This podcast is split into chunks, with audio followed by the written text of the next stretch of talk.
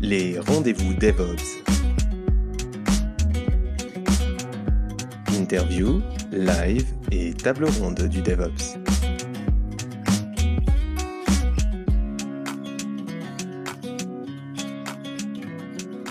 Bonjour à toutes et à tous et bienvenue dans ce premier hors-série de DevOps.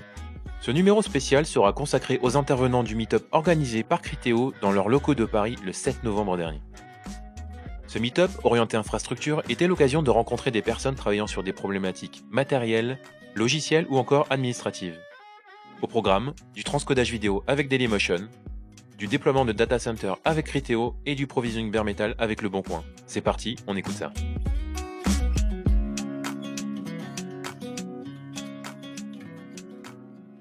Alors d'abord bonjour. Bonjour.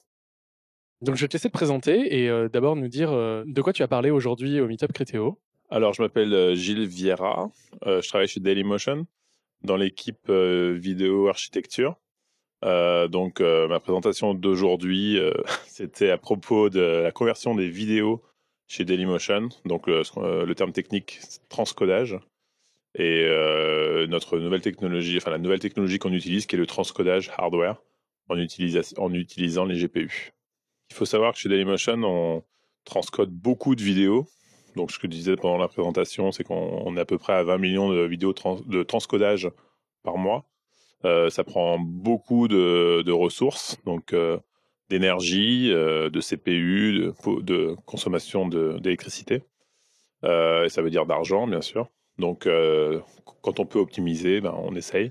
Et on a vu cette solution assez récente en utilisant les, cartes graphiques et qui apportait beaucoup d'atouts, euh, que ce soit euh, en termes de, consommation d'énergie, en termes de performance et en termes de prix à l'unité aussi.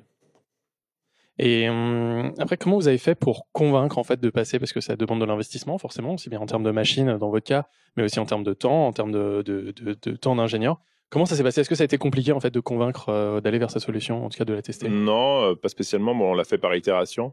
On a reçu quelques machines, on a fait des tests. Euh, on savait que ça serait bien, mais peut-être pas aussi bien. On a vraiment testé, on a vu que les performances étaient très bonnes et que la qualité était, était vraiment maintenue.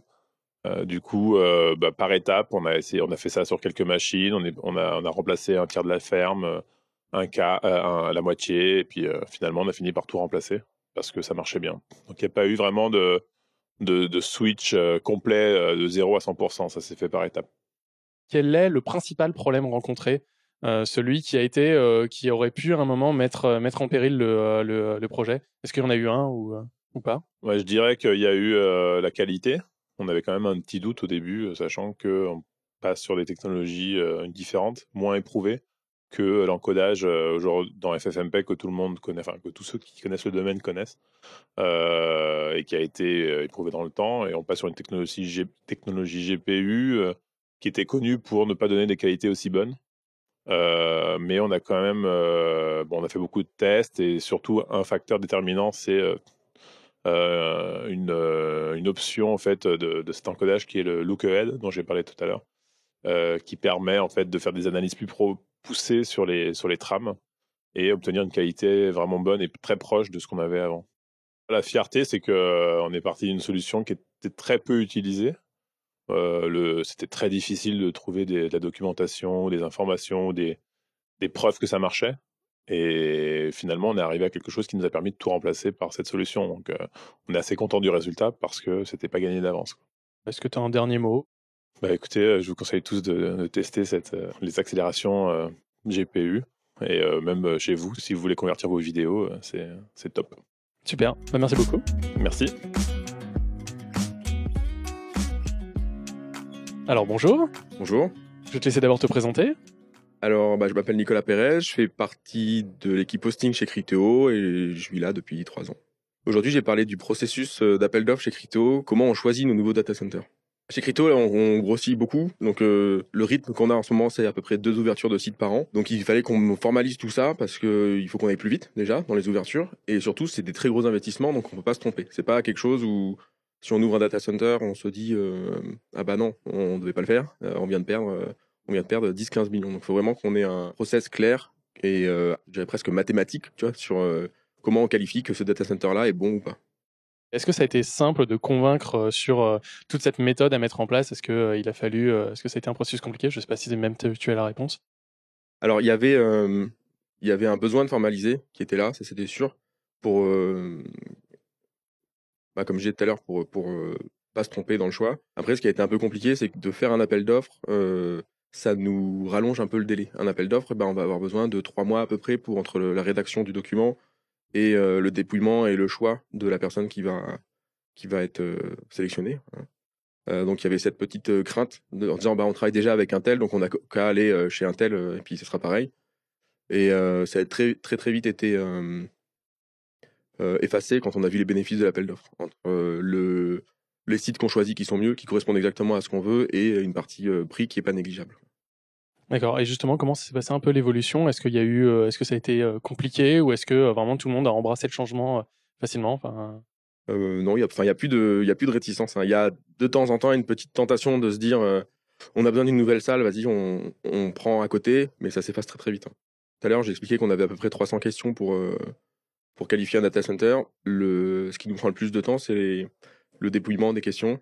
On espère que tout le monde nous réponde la même chose. Et des fois, on, pour la même question, on a des réponses avec, euh, par exemple, des unités différentes. Si on prend cet exemple-là, on va demander euh, des exemples bê- bêtes. euh, quelle est la quelle est la charge au sol Il y en a qui vont nous répondre en kilos, d'autres qui vont nous répondre en newton, d'autres qui vont nous répondre en nombre de racks qu'on peut empiler les uns sur les autres. Et du coup, comme on doit comparer tout le monde, bah, il faut qu'on mette tout à la même échelle. D'accord. Et est-ce que tu aurais euh, une fierté principale Il y a une fierté à chaque fin de RFP, en fait, parce que tu as passé trois mois à, à qualifier ton data center, et quand tu l'as choisi et que tu y vas, et après on commence le déploiement sur site, tu es content de te dire, bon, bah, on est, euh, on est où, on, où on voulait, et tu vois le, tu vois le, tu vois le résultat, et ça te fait plaisir. Super. Et enfin, est-ce que tu aurais un petit mot, euh, quelque chose que tu n'as peut-être pas eu le temps de dire pendant le meet-up hein? Non, la meetup, il était très, très orienté data center, enfin, très orienté euh, RFP. Et c'est juste que j'espère qu'on pourra en faire d'autres pour parler des parties un peu plus euh, techniques sur comment on déploie les serveurs, etc. Super. Bah, merci beaucoup. Ah, merci.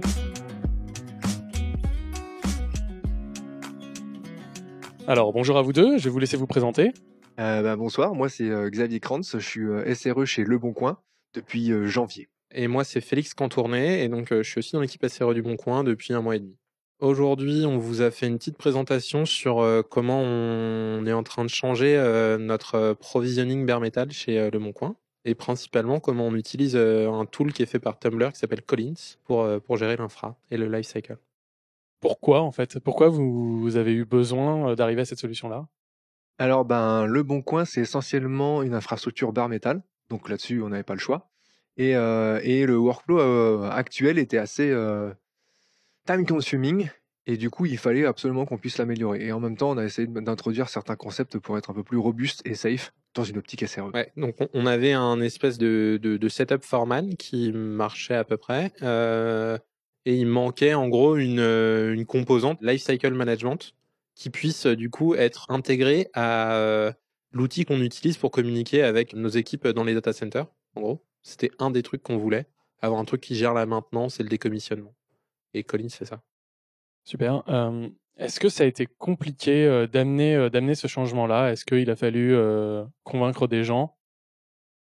Alors c'est un changement. Le changement initial n'a pas été difficile à initier, parce que d'ailleurs, en fait, c'est pas nous qui l'avons initié.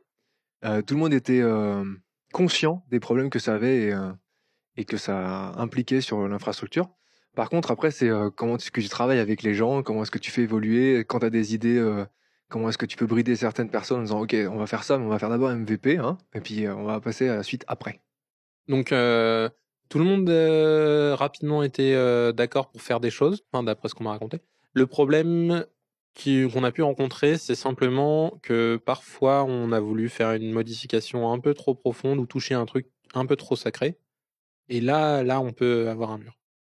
Comment s'est passée l'évolution, euh, le, changement d'état, en fait, de passer euh, de la solution existante à la solution que vous avez proposée?